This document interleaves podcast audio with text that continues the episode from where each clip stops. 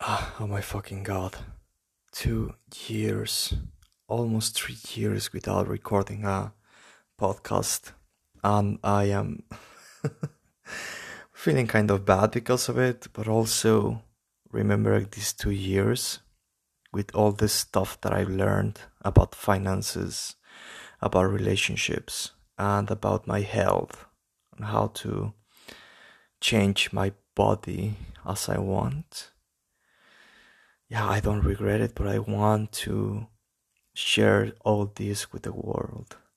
And one thing I I also want to do, and my next next goal is to get one of these YouTube 100 nine, yeah, nine, 100 thousand uh, followers in a YouTube channel, and I actually opened this podcast again uh, because I wanted to use it for get an order of my ideas while uh, recording a, a video in my YouTube channel. By the way, you can follow me at Louis TV um, in YouTube.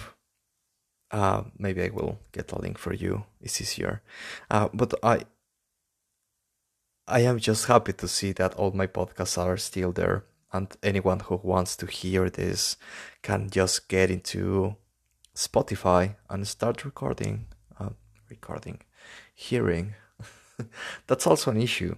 I am doing this in Spanish, or we're doing this in Spanish, and I want to do it in English now, just because I think I can get to a broader audi- audience with the ideas that I have and with the topics that I want to touch on the only issue is gonna be to focus on one thing.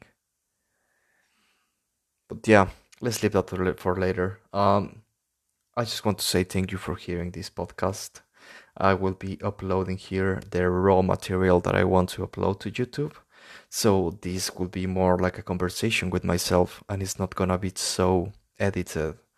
And so, yeah, maybe yeah, full of edit cuts, uh, distortions, and it's gonna be more like an original and a clear, clean perspective of what I have in my mind.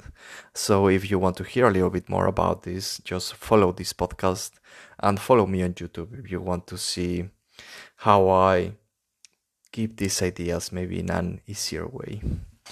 With that said, uh, thank you for hearing this new almost 2021 episode. Um, and I hope you enjoy the next episodes as well.